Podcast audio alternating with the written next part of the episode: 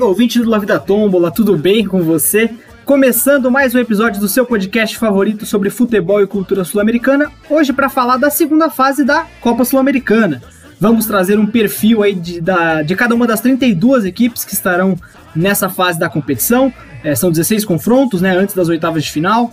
E, enfim, vamos falar muito sobre cada equipe, quer dizer, muito não, porque senão não vai dar tempo, né? Vamos ter, vou tentar ser o mais sucinto possível e para você entender um pouquinho mais ou menos como chegam cada um dos 32 times a essa segunda fase, você ouve ao fundo Soy Sabaleiro do grupo Los Palmeiras, que roubou a cena no passado na final da Copa Sul-Americana. Eles se apresentaram antes do jogo em La Noiva hoje. O Colón acabou perdendo, mas essa música entrou para os anais da história do futebol sul-americano. Essa aqui é uma versão em homenagem ao Colón da música El Parrandeiro do mesmo grupo, o grupo Los Palmeiras, um dos grupos mais conhecidos de cumbia de Santa Fé do mundo e da Argentina também. É... Então é isso. Hoje vamos lá, todos os times da segunda fase, confronto por confronto, os adversários dos brasileiros, enfim. Sem mais delongas, vem a vinheta, vamos falar de Copa Sul-Americana. que todo el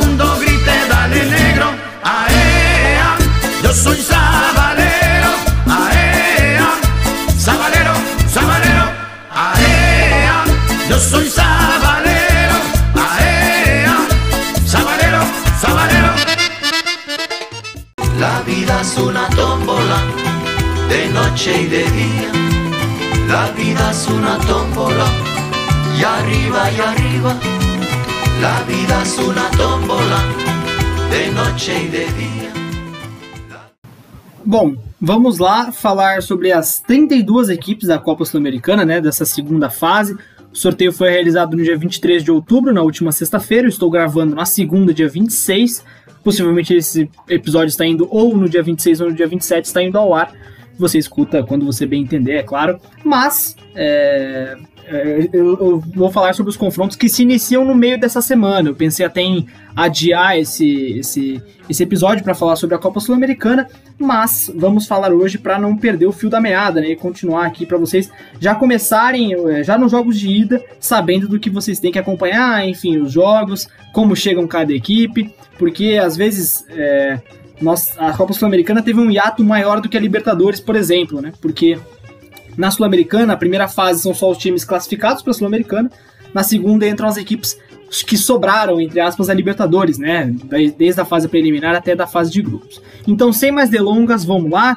Jogo por jogo, eu fui na sequência do sorteio. Então tá no, no jogo, primeiro jogo sorteado, segundo jogo sorteado e assim por diante.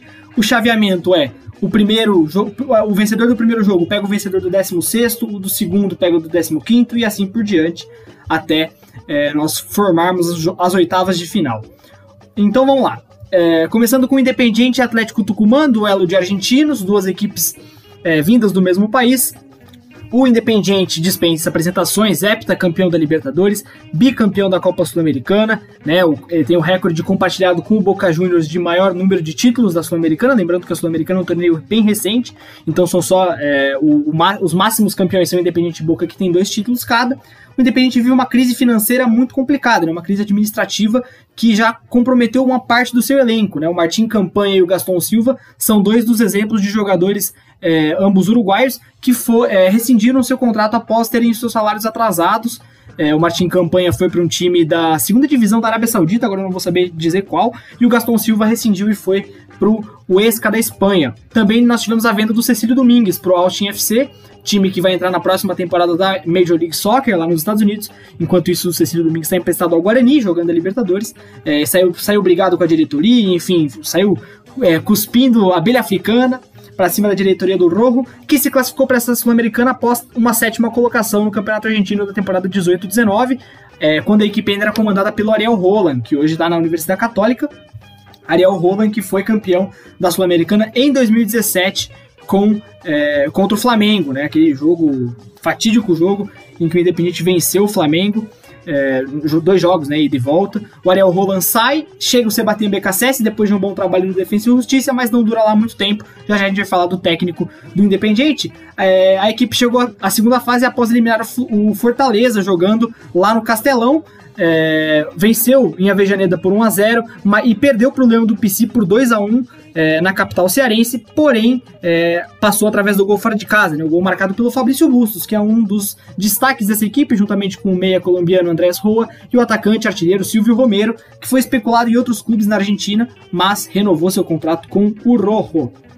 O técnico da equipe é o Lucas Puzinelli, que assumiu em janeiro de 2020, né? Depois que o Roland sai em comum acordo com a diretoria, o, o BKSS chega para comandar a equipe, depois de uma ótima campanha no Defensivo Justiça, não dá certo, é, é, a equipe vive, vive o interinato até o final do ano, ele foi mais ou menos demitido em outubro, novembro, até o final do ano é, o, o Independente fica no interinato, e em janeiro o Lucas Puzinelli assume a equipe é, e termina o último campeonato argentino. No campeonato local, é, na última temporada da Superliga foi o 14 e estreia na Copa da Primeira Divisão contra o Central Córdoba em, é, lá em Santiago del Esteiro no fim de semana, no próximo fim de semana, fim de semana após o jogo de ida. É, isso é um, um, importante deixar claro aqui. O Campeonato Argentino ele, dessa, dessa temporada, entre aspas, terminou, né, da temporada 19 e 20. Teve o Boca campeão, River vice, o terceiro foi o Vélez, enfim. Desde então, o futebol não voltou na Argentina. A Copa da Superliga foi suspensa e a Superliga ela implodiu, né? Algo que aconteceria com ou sem a pandemia, mas a Superliga implodiu e aí agora o campeonato volta a ser é, é, comandado pela AFA. E então agora, então nesse, nesse finalzinho de ano vai ter um torneio transição, que é essa Copa da Primeira, é, é com as equipes da primeira divisão é, separadas em grupos, enfim. É, o Independiente, inclusive, se eu não me engano, está no primeiro grupo dessa competição e estreia contra o, contra o Central Córdoba lá em Santiago del Esteiro. É, então, toda vez que eu falar da estreia de uma equipe no Campeonato Argentino futuro, é esse torneio de transição, não é o campeonato regular, digamos assim, como está acontecendo na maioria dos outros países. É um, um torneio de transição.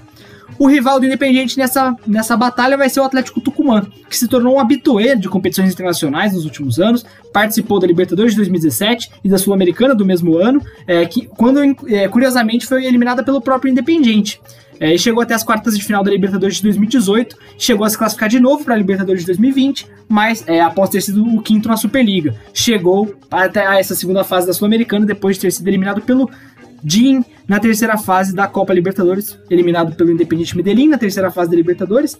Das quatro equipes eliminadas na terceira fase, é, na, que é a, a, a conhecida como pré a última fase da pré-Libertadores, Dois que tiveram as melhores campanhas classificaram, um foi o Atlético Tucumã, outro o Tolima, que a gente vai falar mais pra frente.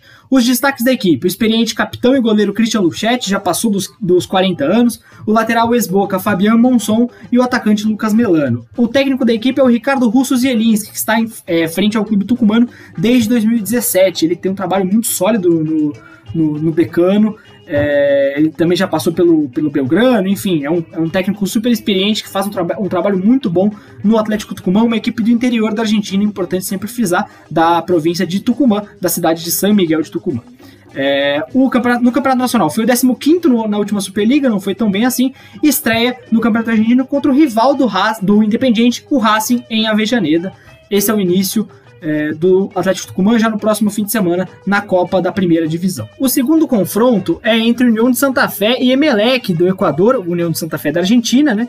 E um ano após o União é, ter o seu arquirrival sendo vice-campeão, como eu já falei na, na abertura, o Colón, os Tatengues chegam para disputar o torneio pela segunda vez consecutiva. Na temporada 18-19, o clube santafesino foi o oitavo na, Copa, na, na, na, Superliga e por isso garantiu a vaga na Copa Sul-Americana. Na Sula de 2019, foi eliminado na primeira fase pelo campeão Independente Del Valle. Olha aí, o União estava conectado com os finalistas é, de maneira é, do Colón quase de maneira umbilical e do Independente do Vale aí teve esse, esse, esse entreveiro no meio do caminho em que os Tatengues acabaram caindo para a equipe é, equatoriana. Na primeira fase eliminou o Atlético Mineiro, que ainda era comandado pelo Rafael Dudamel, venceu em casa por 3 a 0 e perdeu fora por 2 a 0. Os destaques da equipe são o meia Gabriel Carvajal e o jovem atacante Franco Trojanski. O técnico da equipe é o Juan Manuel Arconcabal, que assumiu a equipe após o término da última Superliga. Vai então aí para o seu primeiro, entre aspas, para o seu primeiro, seu, sua primeira competição né, na, na, na, no comando do, do União. Na verdade, não entre aspas, né, ele vai literalmente para sua primeira é, competição no comando do União.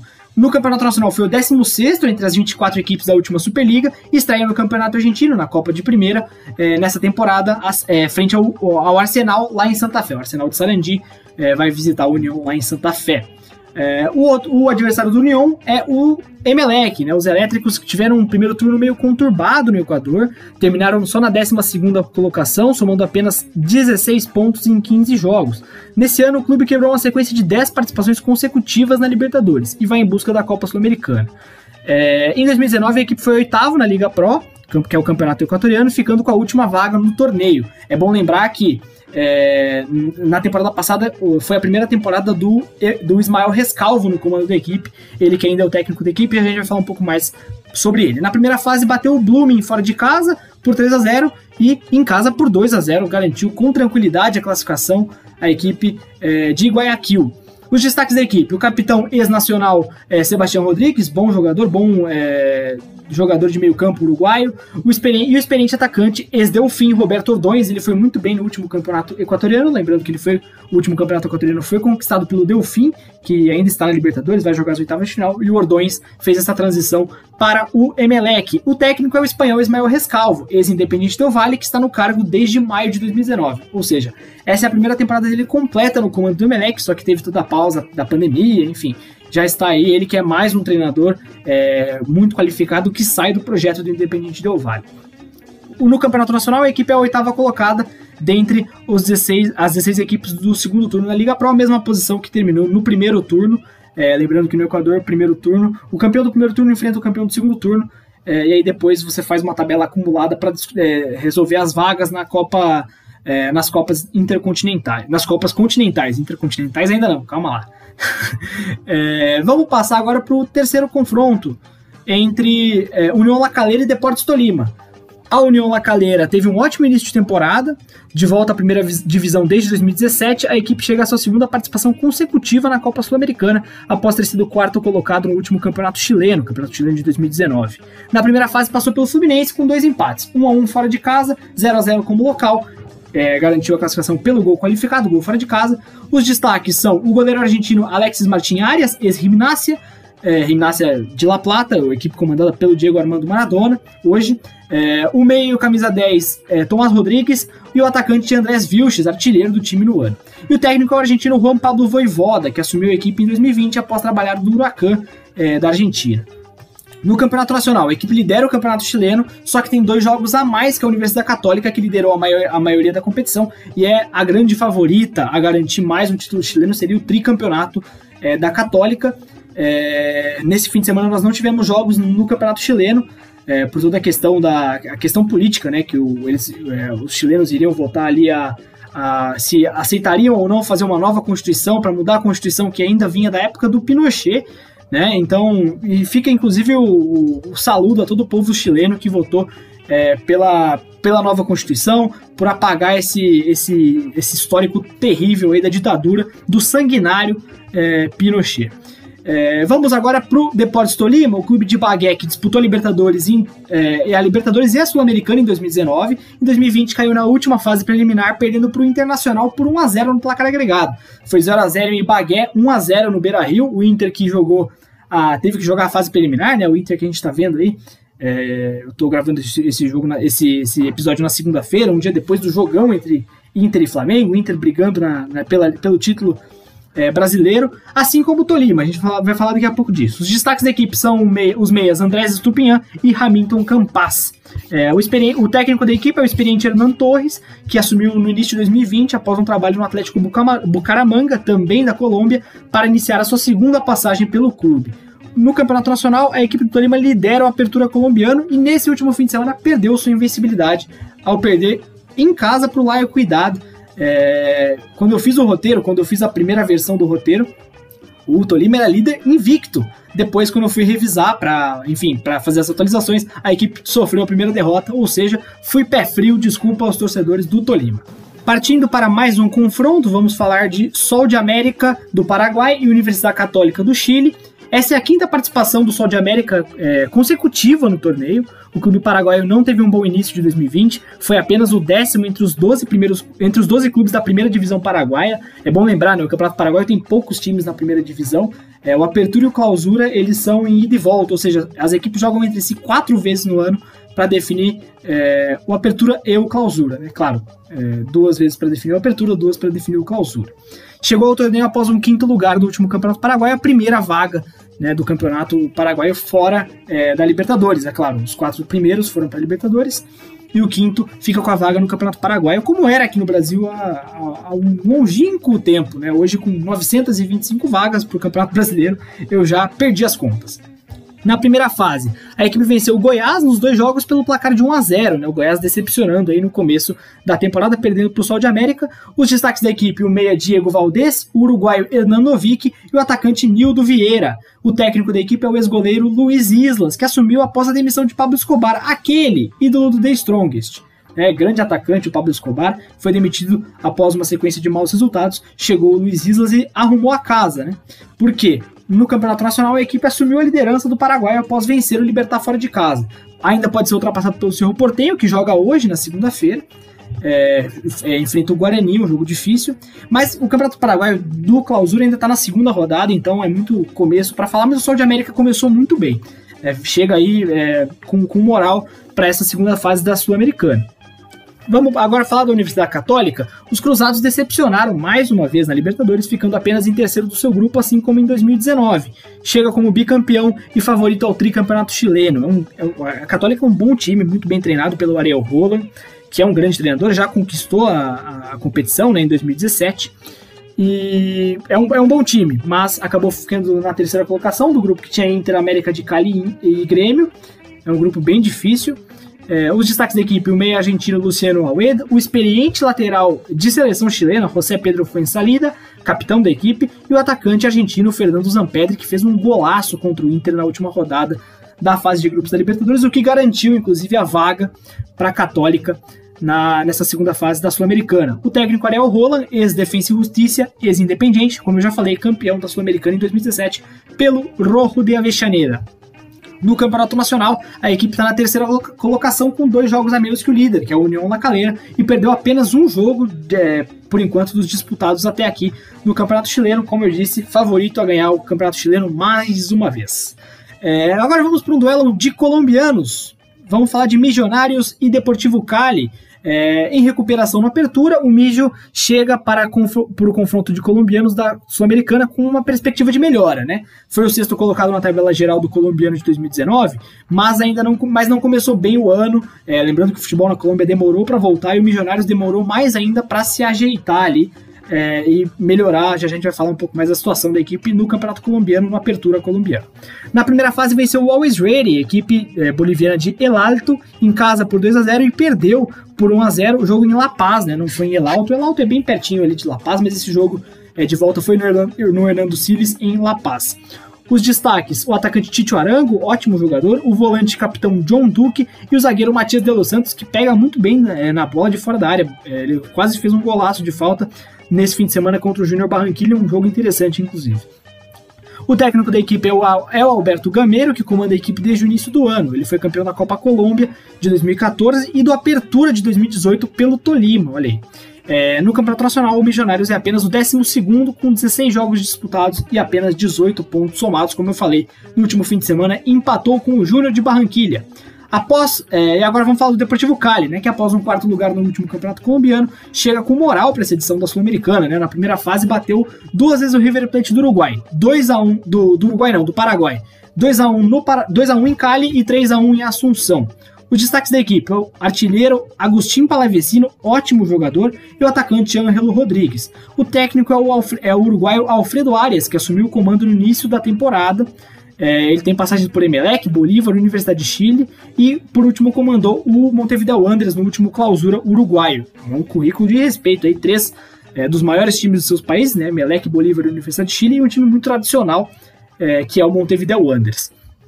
É, no Campeonato Nacional é o terceiro colocado na apertura, é, com 7 vitórias, 9 empates e em 15 jogos, ou seja, invicto aí, a equipe do Alfredo Arias por enquanto, é somente um ponto atrás do líder Tolima. Vamos para mais um confronto, agora Sport Huancayo do Peru e Liverpool do Uruguai. O Sport Huancayo teve um ótimo primeiro turno no Campeonato Peruano, somou 35 pontos e ficou 7 atrás do imparável líder universitário. É, na última temporada foi o quinto na tabela acumulada. É, o Campeonato Peruano ele tem uma, um formato meio diferente, né? O primeiro turno é todos contra todos, são 20 equipes, é um turno só. E o segundo turno vai ser. É, as equipes vão ser separadas em dois grupos, a gente vai falar um pouco mais disso em breve. O Sport Huancayo só não foi é, melhor porque teve o Universitário, né? Que estava realmente imparável. O Universitário que foi eliminado na fase preliminar da Copa Libertadores e está fazendo um ótimo trabalho no Campeonato Peruano, né?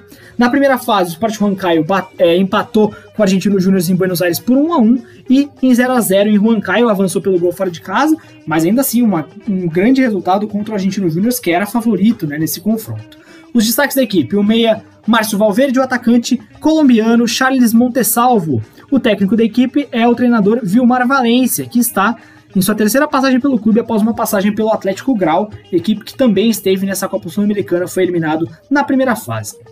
No Campeonato Nacional, a equipe foi vice-campeã do primeiro turno e empatou em 0 a 0 na estreia do Clausura é, do grupo. É, o Sport Huancayo está localizado no grupo B. É, o Universitário, por exemplo, está no grupo A. É, lembrando que é aquele esquema igual o intermédio do Uruguai, né? Posições ímpares num grupo, posições pares no outro. E assim eles fecham esse segundo turno do campeonato é, peruano. Eu coloquei clausura porque, enfim, para facilitar, né, falar. Mas é o segundo turno, não tem apertura e clausura como anteriormente. Depois vai ter uma, uma, uma fase final, uma fase de playoff, né? Vamos falar do Liverpool. O quadro de Belvedere chega após um início de 2020 instável. Demitiu seu treinador Roman Coelho, que falhou na tentativa de conduzir o ótimo time montado por Paulo Pezzolano, que foi campeão do intermédio de 2019, batendo o River Plate de Jorge Fossati. O Paulo Pezzolano que é, foi para o futebol é, é, mexicano, ele foi para o Pachuca, é um dos treinadores mais promissores do, do, do futebol uruguaio. Foi, chegou a ser, a ser, sondado pelo Atlético Paranaense, se não me engano, no começo do ano. Enfim, foi para o Pachuca do México. E o Roman Coelho não conseguiu dar sequência no trabalho do é, Paulo Pezzolano. A equipe se classificou para o torneio continental através do título do intermédio, que é, como eu disse, é, é um, um torneio que vale para a tabela final do Campeonato Uruguaio mas é, é tratado como uma Copa, né? um torneio separado em que inclusive dá vaga para a Sul-Americana. Na primeira fase passou sem sustos pelos janeiros da Venezuela, 2 a 0 na Venezuela e 5 a 0 no, no Uruguai. Que vitória contundente, duas vitórias muito contundentes da equipe de Belvedere, Los Negros de la, de la. Os destaques da equipe, o artilheiro é, Juan Inácio Colo Ramírez, ótimo jogador, foi até especulado no Inter, no Palmeiras, chegou a ser especulado, especulado também no Porto de Portugal. É um ótimo jogador, artilheiro do último campeonato uruguaio. Bom demais. É, fez parte da seleção sub-23 também é, do, do, Uruguai é, no é, pré-olímpico disputado na Colômbia no final do ano passado, né? Não foi no começo desse ano. Ou final do ano passado ou começo desse ano, agora não lembro. O bom meia Agostinho Campo e o capitão da equipe Hernan Figueiredo, bom jogador de meio campo. O técnico é o Marcelo Mendes, ex-Progresso e ex-Danúbio, que estava desempregado desde setembro do ano passado, né, depois que ele deixou é, a equipe do Danúbio e é, que vivia um momento instável, o Danúbio ainda vive um momento instável, ele substituiu o Roman Coelho, que foi é, quem deu sequência ao trabalho do Paulo Pezzolano, até o Diego Forlan, que foi demitido lá no começo do ano, é, no começo do ano não, depois da foi depois da pandemia já. É o Diego Forlan que foi demitido do Penharol, tem até o nosso primeiro episódio do podcast é sobre o Diego Forlan, olha que legal, sobre a demissão dele. No Penharol ele foi especulado, mas o Marcelo Mendes chegou e assumiu e já venceu no final de semana, né, no Campeonato Nacional. O Liverpool foi o nono na apertura, é, e venceu os dois jogos que fez no grupo B do intermédio, o primeiro comandado por um treinador interino e o segundo já pelo Marcelo Mendes, vitória por 3 a 2 contra o Cerro. É, grande vitória do Liverpool em recuperação aí, é um confronto bem interessante. É, agora vamos para o primeiro brasileiro da lista: Vasco e, Bra e, Caracas. Vasco e Brasil não, né? Vasco do Brasil e Caracas da Venezuela. O Cruz Maltino não passa pelo melhor momento da sua história, né? Isso já é sabido. Dívidas, salários atrasados, vários erros na administração do futebol. O ex-jogador do clube Ramon Menezes assumiu a o, o, time após a demissão do, do, Abel Braga no começo do ano e já foi demitido. Agora quem comanda a equipe é o português Ricardo Sapinto. Ele comanda a equipe de São Januário. Se classificou para o torneio após um 12 lugar no Brasileirão de 2019. quando era comandado, comandado pelo Vanderlei Luxemburgo, ex-técnico também do Palmeiras. Agora olha que salada de treinadores. Na primeira fase, o Vasco bateu o Oriente Petroleiro em São Januário por 1 a 0 e segurou um empate sem gols em Santa, em Santa Cruz de la Sierra. Os destaques da equipe, os argentinos Martim Benítez e Germancano. Germancano, um grande artilheiro, né? Foi artilheiro no Dino ano passado e vai se mostrando essa faceta também no Vasco. E o jovem atacante Thales Magno, que oscil oscilou nesse, nessa temporada, né? Não, não, não esteve tão bem em alguns momentos, mas é um ótimo valor, é um bom jogador. Né? Vale, vale muito ficar de olho. O técnico é o português Ricardo Sapinto, ex-Braga, que assumiu recentemente, fez apenas um jogo no comando do Vasco, mas já se mostrou ser uma figura bem interessante aí pro futebol brasileiro. Ele tem histórico de briga com o atleta, foi um jogador também muito explosivo e tal. Vai ser bem interessante ver o Ricardo Sapinto. E o Vasco, nessa última rodada do Brasileirão, não jogou. E por isso caiu para a zona de rebaixamento. É o porteiro da zona, 17 colocado. É, mas como eu disse, com jogos a menos. O Campeonato Brasileiro ainda tá meio bagunçado em relação a jogos a mais, jogos a menos. Então, é, claro, acho que eu ainda acredito que o Vasco, a briga do Vasco é realmente essa para ficar longe da zona de rebaixamento, mas acho que o Vasco consegue fazer melhor que esse 17 lugar, até porque a equipe já deu sinais de recuperação com o Ricardo Sapinto, né? É, com o Ramon fazia uma campanha ok, Ramon foi demitido é, e o Ricardo Sapinto está tentando recuperar essa equipe. Agora vamos falar do Caracas, né? O clube da capital venezuelana esteve classificado por alguns minutos para o mata-mata da Libertadores na última rodada, mas acabou ficando com a vaga do Grupo H na Sul-Americana. A equipe perdeu pro Boca, só que o Libertar conseguiu perder por mais ainda pro Jim, só que aí no finalzinho o Libertar fez um gol, e aí, inclusive, que se registre aqui o papelão que Independiente Medellín e Libertar fizeram lá no Paraguai, é, segurando o resultado, porque é, ali pro Independiente Medellín já não valia mais nada, e o Libertar estava se classificando, eliminando o Caracas. Um golzinho já igualava ali toda a situação e fazia com que é, fossem definidos em critérios de desempate ali mais rebuscados. O Caracas foi o campeão venezuelano de 2019 e veio da fase de grupos da Libertadores. Os destaques da equipe: o jovem lateral direito Eduardo Ferreira, bom lateral direito, que foi expulso, inclusive, é, no jogo contra o próprio Independente Medellín na Copa Sul-Americana, na Copa Libertadores, um jogo que é, foi crucial no, no meu ponto de vista para o Caracas perder a classificação. Né, o time inteiro perdeu a cabeça. É, o Eduardo Ferreira foi um dos três expulsos. Agora eu não tenho o nome dos outros aqui, peço desculpas. Mas foram três jogadores expulsos naquele jogo. Um deles o Eduardo Ferreira.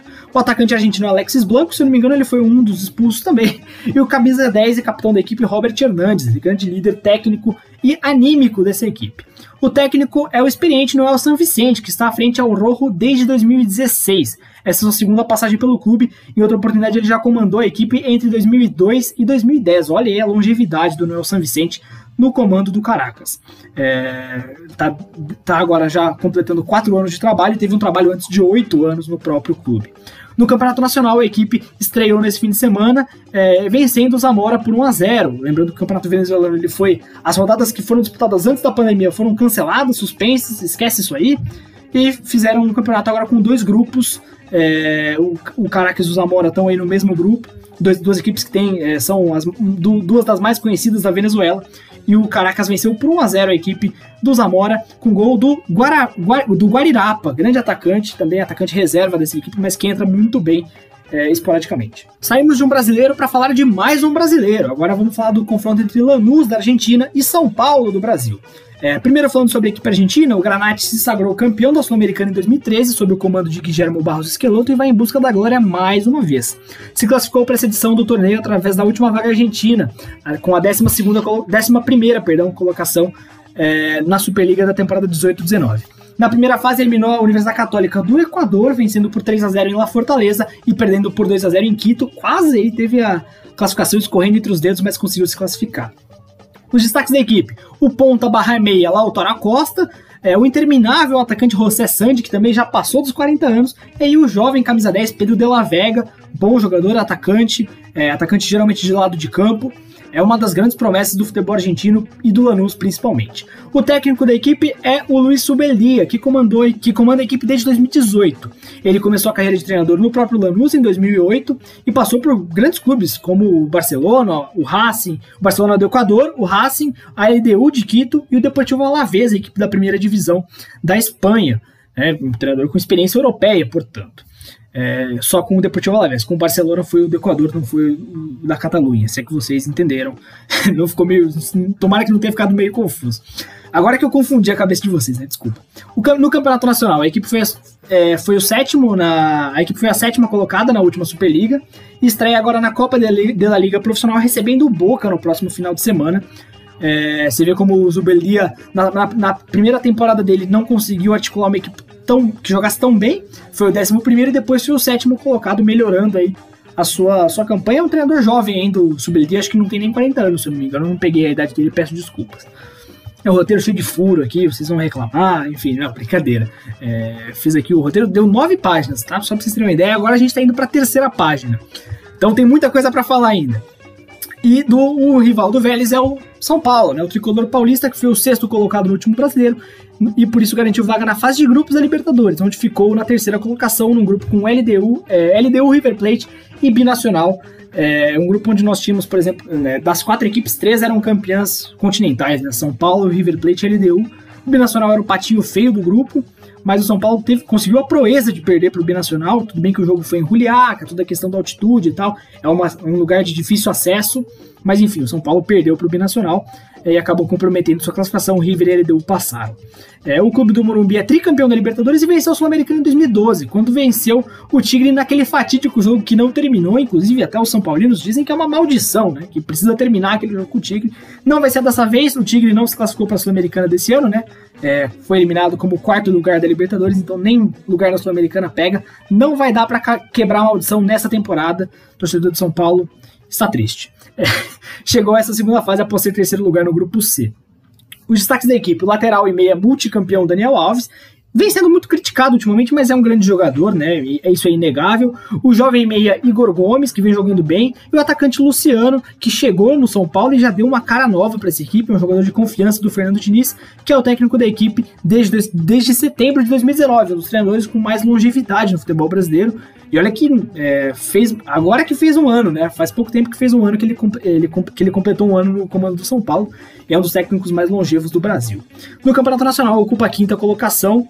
É, eliminou é, o Fortaleza na, nas oitavas de final da Copa, da, da Copa do Brasil, está já nas, é, nas, nas, quartas de final da Copa do Brasil.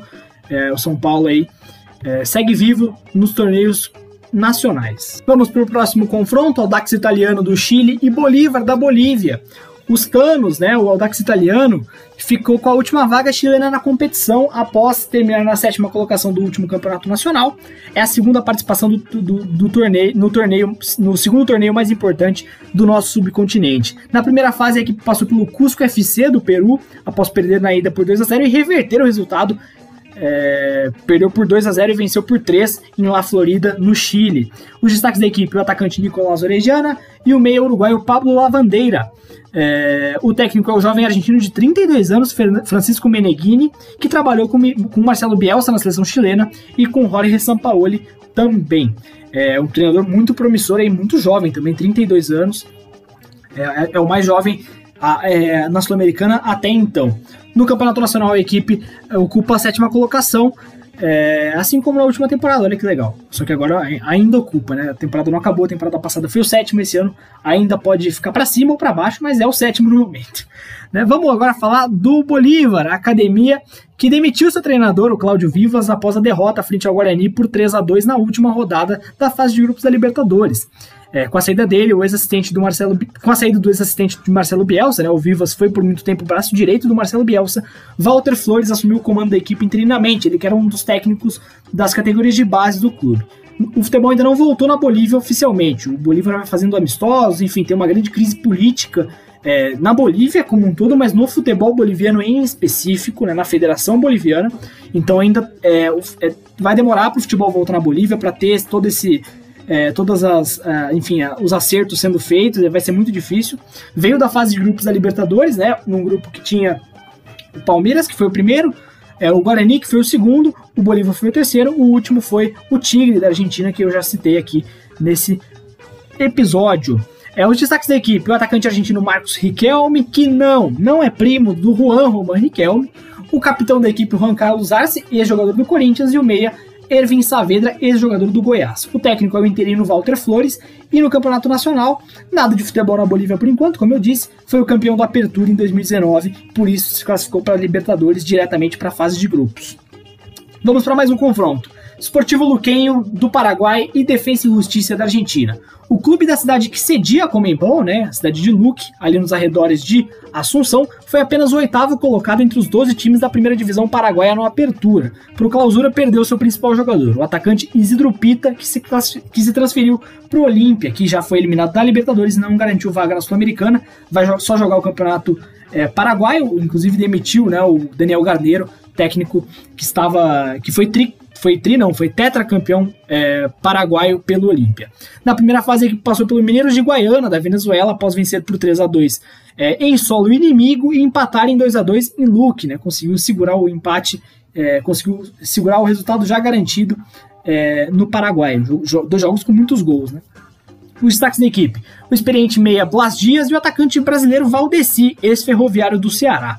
É, não, ele não é um ex-ferroviário do Ceará, ele é um, ele é um ex-jogador do Ferroviário Clube do Ceará. Ficou meio complicada a construção frasal aqui, mas enfim, vocês entenderam. O técnico é o ex-meio-campista Carlos Paredes, que assumiu o clube em 10 de setembro desse ano, ou seja, tá fresquinho aí, bateu pouco mais de um mês no cargo. No Campeonato Nacional, a equipe estreou com uma derrota frente ao atual campeão do Apertura, o Cerro Portenho, e se recuperou vencendo o River Plate por 2 a 0. Então vai tentando achar o seu lugar aí com um novo treinador. A equipe do Esportivo Luquenho. É, agora falando do outro lado do confronto, El Halcón de Florencio Varela chega após uma frustrante fase de grupos da Libertadores. Se classificou para a Libertadores após ter sido vice-campeão argentino na temporada 18-19, sob o comando do Sebastião Becassese, perdeu a classificação para o modesto Delfim do Equador, que é o atual campeão equatoriano, mas ainda assim é um clube é, modesto, né, um clube de manta que geralmente não, não, não traz é, grandes clubes, né, geralmente os clubes, é, os grandes clubes do Equador estão concentrados em Quito e em Guayaquil, uma equipe de fora desse eixo conseguiu ser campeã, que foi o Delfim, é, mas garantiu, mas o Defensa e Justiça também garantiu o terceiro lugar, ficando na frente do tricampeão da América Olímpia. É, ou seja, foi, foi frustrante, mas assim, conseguiu pelo menos esse prêmio de consolação que foi a vaga na Sul-Americana e ficar na frente do Olímpia, que também é, é, algo grande, por mais que o Olímpia uma, viva uma crise é, política, interna, enfim, nesse momento. Os destaques da equipe: o bom goleiro Ezequiel Unsan, que vem sendo o capitão da equipe nos últimos jogos, o atacante Brian Romero e o zagueiro Juan Gabriel Rodrigues.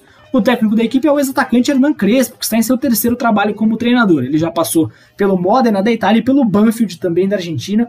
É um time muito legal, o time do Hernan Crespo. É, que enfim vai tentando dar uma continuidade de boas temporadas é, do, do Defensa e Justiça. O Defensa e Justiça, como eu disse, quase foi campeão argentino em 2000, na temporada 18-19. No Campeonato Nacional, a equipe foi, é, foi o sexto no último, na última Superliga, Superliga 19 e 20, e estreia contra o Colón em casa pela Copa de la Liga Profissional no próximo fim de semana.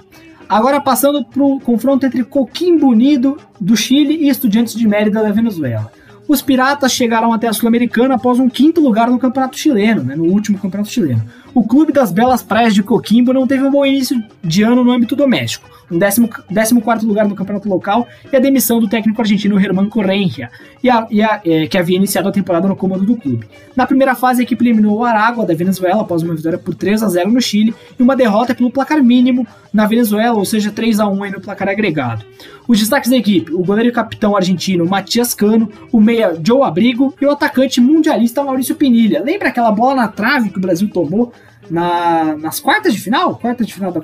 Não, nas oitavas de final da, da Copa de 2000, da, da, na Copa de 2014, foi o Maurício Pinilha que chutou. É o, é o 9, é o atacante principal da equipe do Coquimbo Unido. Coquimbo, que, como eu já disse anteriormente, tem belas praias é, lá no Chile. O técnico da equipe é o jovem Juan José Ribeira, de apenas 40 anos, que assumiu o cargo em, é, em 6 de setembro e está na sua segunda passagem pelo clube. A outra havia sido entre 2015 e 2017. No Campeonato Nacional, é o 14 é, dos 18 clubes da primeira divisão chilena. Como eu disse, ainda tem muita, muita coisa para rolar no futebol chileno. Lembrando que o futebol chileno é um campeonato mais parecido com o brasileirão, né? não tem apertura e clausura, que às vezes confunde um pouco a cabeça de quem não está muito acostumado a acompanhar essas competições. Vamos falar agora do Estudiantes de Mérida. O atual vice-campeão venezuelano vem em busca de uma boa campanha na Sul-Americana após o terceiro lugar no grupo F da Copa Libertadores. O clube de Mérida participou da Sul-Americana em 18 e 19, caindo na primeira fase em ambas oportunidades. Veio da fase de grupos da Libertadores, grupo que tinha Nacional do, do, Uruguai, que foi o primeiro, Racing da Argentina, que foi o segundo, o Estudiantes de Mérida, propriamente, que foi o terceiro, e o quarto, que foi o Alianza Lima, que é uma equipe que está né, numa grande fase na Libertadores, está a 23 jogos sem ganhar, só isso. É. Os destaques da equipe, o meia José Rivas e o Jesus Mesa, e o zagueiro Henry Plazas, é, o Estudiante de Mérida, que, é, perdendo a piada, é o clube que tem mais Rivas é, na, na, é, por metro quadrado. Você olha na escalação, tem pelo menos uns 25 jogadores com o sobrenome Rivas. O técnico da equipe é o argentino Martim Brignani, que está no cargo desde junho de 2018. Inclusive, em alguns jogos da Sul-Americana, da, da Sul-Americana não, perdão, da Libertadores, teve que comandar a equipe por telefone, né? Um abraço para o Valdemar Lemos. É, o campeonato, no Campeonato Nacional, a equipe tem apenas três partidas disputadas. É, os acadêmicos somaram um ponto e ocupam a oitava colocação entre, os nove, entre as nove equipes do grupo B. Vamos para agora mais um confronto graúdo: Vélez Sarsfield da Argentina e Penharol do Uruguai, duas equipes que já venceram a Copa Libertadores da América. Né? O clube de Liniers chega a essa sul-americana após um sexto lugar na Superliga da temporada 18-19, quando era comandada por Gabriel Renzi. É, na primeira fase da competição, a equipe eliminou o Alcas do Equador após vencer por 1 a 0 é, é, em casa e perder fora por 2 a 1 Olha aí, foi um salvo pelo gongo a equipe do Vélez. Os destaques da equipe: o jovem camisa 10 Thiago Almada, o atacante Lucas Jansson e o é, meia barra atacante Ricardo Centurion, ex-São Paulo. O técnico da equipe é o bom treinador Maurício Pellegrino, que tem é, experiência europeia, né? Seu último trabalho foi no Leganês da Espanha. Ele salvou o Leganês do rebaixamento na temporada 18-19. Para a temporada 19-20 o trabalho dele não foi tão bom, ele acabou é, rescindindo o contrato em comum acordo com a diretoria. Já, passou pelo, já passou pelo Alavés, pelo Southampton e inclusive pelo próprio Vélez, aí já na América do Sul. No Campeonato Nacional, a equipe foi a terceira colocada na última Superliga, quando ainda era comandada pelo Renzi. Ele terminou a Superliga e, e saiu por divergências com a diretoria, né? Enfim, é só você analisar pelo menos o, time da reta final da, da, última Superliga e o time de agora. É, ele foi desmontado, são muitas peças diferentes, perdeu muitos bons jogadores, né? A equipe do, do Vélez, por isso que o Heinz, inclusive, o Heinz, no caso, reclamou e acabou saindo da equipe. A estreia na, da equipe na Copa da Liga é, Profissional é recebendo o Huracan em Liniers. Lembrando, como eu disse, Copa da Liga é o torneio tampão, torneio é, de transição da Argentina no momento. Vamos falar agora dos carboneiros, que chegam em crise em busca de redenção nessa Copa Sul-Americana. Né? A equipe teve uma abertura decepcionante que acabou derrubando o treinador Diego Forlan, grande ídolo do futebol uruguaio, e o novo comandante Mário Saraleg já está pressionado, outro ídolo né, da, da, história do Penharol, é, que inclusive tem como assistente um outro grande ídolo da história do Penharol e do futebol uruguaio, Rubem Paz.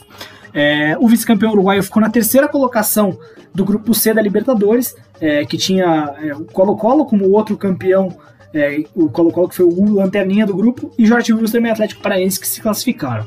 É, a equipe não avança para o mata-mata de Libertadores desde, 2000, desde 2011, quando foi vice-campeão após bater o Vélez na semifinal. Olha aí que interessante, uma reedição da semifinal de 2011, uma épica semifinal entre Vélez e Penharol, agora pela Copa Sul-Americana, com as duas equipes buscando se recuperar, buscando é, um momento melhor na temporada. O Vélez vai começar um novo trabalho, né, com o Maurício Pellegrino, e o Penarol, esse sim, já muito pressionado, já em crise. Os destaques da equipe, os pontas Facundo Torres e Jonathan Rita Vizcaia, além do meia Davi Terans, ex-jogador do Atlético Mineiro. É, eu poderia muito bem ter colocado aqui o Facundo Pelistre também, outro ponta, é, só que ele saiu do Penarol, foi jogar no Manchester United da Inglaterra, uma grande transferência. Tá lá no time sub-23, por enquanto, do United. É, em breve será aproveitado no, no, no, time principal, com certeza. É um jovem de muito futuro, que deixa uma lacuna importante no, no Penarol, mas acabou coincidindo também a saída dele com a volta de lesão do Reta Vizcaia, para dar uma balanceada aí. O Reta Vizcaia, jogador mais rodado e tal, que estava no futebol mexicano, chegou no início da temporada, se machucou sério e agora voltou é, e já jogou, já tá jogando muito bem. O técnico da equipe é o ex-jogador do clube Mário Saraleg, como eu já falei, que foi campeão da América e mundial pelos Manias. É, assumiu o clube em dezembro, em setembro, após a demissão de Diego Forlan. É, como eu disse, já apaixonado no cargo, mas é uma figura muito interessante o Mário Saraleg. Inclusive, esses dias ele, ele anunciou a escalação dele no Twitter pessoal, né, a escalação do, do Penarol no Twitter pessoal dele mandou uma mensagem motivacional, né? Ele, ele tem uma expressão que é muito conhecida dele que é vabala, vabala, né? Ele, ele escreveu vabala contra Los Brazucas, né? Tipo, vamos para cima dos brasileiros. né, para o jogo contra o Atlético Paranaense. Acabou não dando certo, a equipe venceu, mas não se classificou para a segunda fase, para o mata-mata da Libertadores. Ele que chegou é, prometendo já a sexta, né, a sexta conquista de Libertadores para o Penharol, enfim. Pouco maluco aí o Mário Saraleg, mas é um personagem interessante. A equipe foi o, o Penharol foi o quarto colocado na apertura e apenas fez um jogo no torneio intermédio, sendo derrotado pelo River Plate, comandado pelo, pelo Jorge Fossati. Nesse último fim de semana teve muita polêmica no, no, no Uruguai em relação a, a, aos jogadores do Penharol e do Nacional que furaram as suas respectivas bolhas sanitárias e, e, causaram os adiamentos dos jogos que aconteceriam nesse fim de semana pelo torneio intermédio das duas equipes. Né, o, o defensor, que ia jogar inclusive contra o próprio Penharol, se revoltou, é, é, cogitou até colocar os jogadores em campo né, para forçar um WO do Penharol, mas enfim, foi tudo resolvido. As equipes jogam no fim de semana que vem. Vamos para mais um confronto envolvendo um uruguaio, agora para falar de Atlético Nacional e River Plate do Uruguai. Os Verdolagas, que tem um tri-vice-campeonato da Copa Sul-Americana, 2002, 2014 e 2016. 2016, que foi aquela Sul-Americana que infelizmente acabou não terminando, né? Foi o título é, póstumo dado à Chapecoense, né? Teve toda aquela tragédia, enfim, não preciso ficar relembrando disso aqui. É, e a equipe do, do Atlético Nacional também é bicampeã da Libertadores, venceu em 1989 e em 2016 é, chegam na Sul após um quinto lugar geral no Campeonato Colombiano do ano passado. Na primeira fase, a equipe passou pelo Huracan da Argentina, venceu o Medellín por 3 a 0 e empatou em 1 a 1 em Buenos Aires, é, liquidou a fatura é, com certa tranquilidade. Os destaques da equipe são o atacante Vladimir Hernandes, de curta passagem pelo Santos, os meias Jarlan, é, Jarlan Barreira e Andrés Andrade. O técnico da equipe é o experiente comandante São, ex-São Paulino, é, Juan Carlos Osório, que assumiu a equipe em junho de 2019. No campeonato, no campeonato colombiano, a equipe é, ocupa a sexta colocação na apertura. O rival dos Verdolagas na segunda fase são os Darceneiros, o River Plate do Uruguai, que disputa pela segunda vez consecutiva a Copa Sul-Americana após um sétimo lugar no último campeonato uruguaio. No ano passado, a equipe eliminou o Santos na primeira fase, mas acabou sendo eliminado, eliminado logo na segunda fase pelo Colón da Argentina. É, na primeira fase desse ano, passou pelo Atlético Grau do Peru, vencendo por 2 a 1 no Peru, e por 1 a 0 no Uruguai também liquidou a fatura com o mesmo placar agregado. É, mesmo não, quase. O do Atlético Nacional foi 4 a 1 o do River foi 3 a 1 Os destaques da equipe. O jovem atacante Matias Arezo, que tem um futuro brilhante pela frente, ótimo jogador, olho nele é, o meia em boa fase, José Neres, e o bom goleiro Gaston Oliveira. Tem outros bons jogadores também na equipe, é uma equipe muito bem treinada pelo Jorge Fossati, que é o técnico da equipe que assumiu em junho de 2019, após um, um, um mau momento ali, ele foi chamado para ajudar o clube e acabou aceitando o cargo. É, ele já foi campeão da Sul-Americana em, em 2009 pela LDU, é, aquele, aquela LDU que venceu o Fluminense em 2018 na, na, na final da Libertadores. É, era comandado pelo Edgardo Balsa, que depois acabou saindo. O Fossati foi campeão da Recopa e da Sul-Americana em 2009. Em 2009. É, ele também tem uma passagem pelo Inter de Porto Alegre, aqui no Brasil. É, foi jogador do Havaí também, enfim, tem uma história longa com o Brasil, né, o Jorge Fossati, que é um grande treinador. No Campeonato Nacional é apenas o décimo, foi apenas o 12 das 16 equipes do Apertura Uruguaio e venceu os dois jogos que fez no intermédio contra Penharol, fora de casa, grande vitória, e contra o Danúbio, 4 a 0 é, no último fim de semana, uma grande vitória do River, se recuperando aí no Campeonato Uruguai, um time bem, bem ajeitadinho, bem organizado, bota o fé nesse River Plate. É, outro jogo envolvendo equipes uruguaias, mais um agora, é, se não me engano, tá acabando, só, só mais, é, depois desse uruguaio tem mais um ainda, é, nesses confrontos que restam. Plaza Colônia e Júnior do Uruguai e Júnior de Barranquilla da Colômbia. O Pata Blanca está na sua segunda participação na Sul-Americana, a outra havia sido em 2016, e após um sexto lugar na tabela anual do Uruguaio, é, a equipe do interior já está fazendo história, chegando até a segunda fase da competição pela primeira vez na sua história.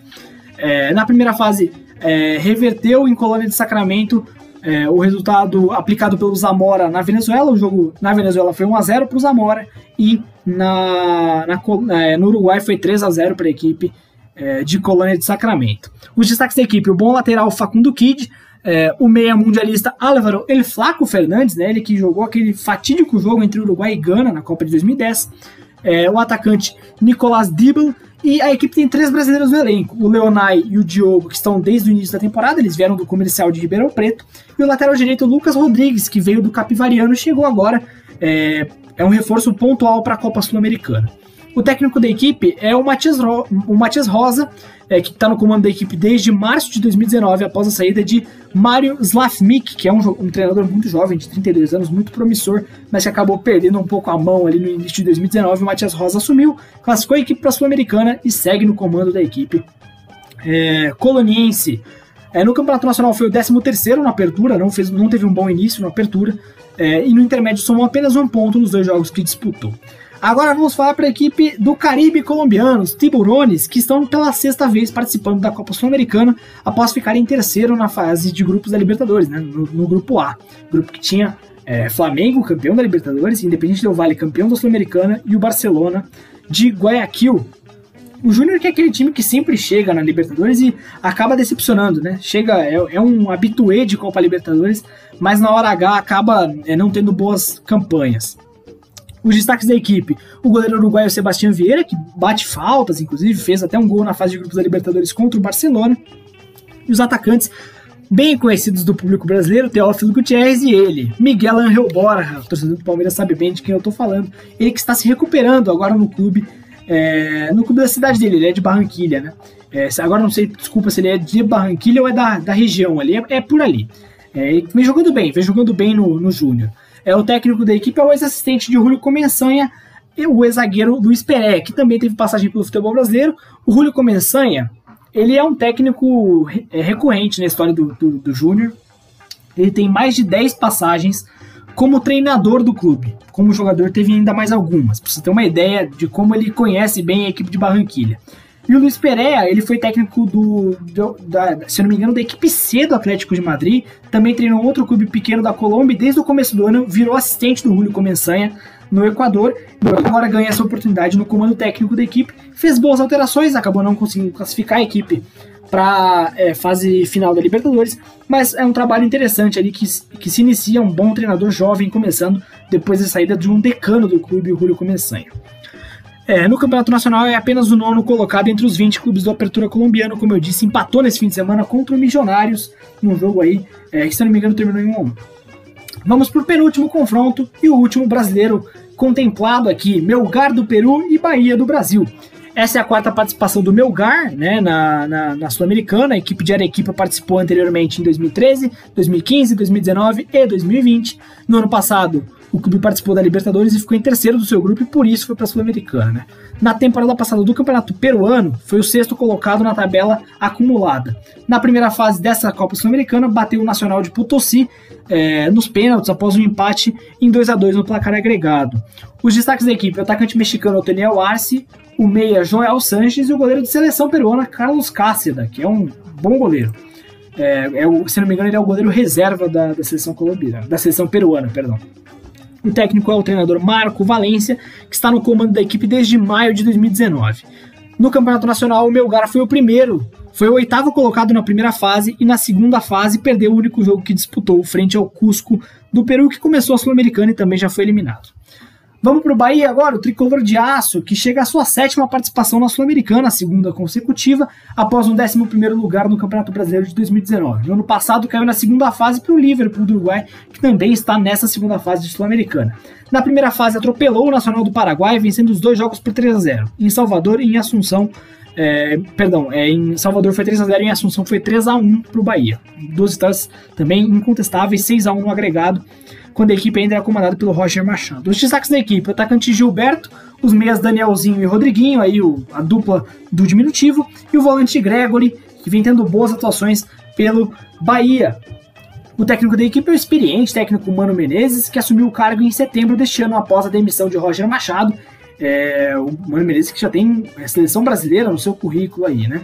É, no Campeonato Nacional, o Bahia é o 14 na Série A do Brasileirão, não jogou nesse último fim de semana. Folgou no fim de semana.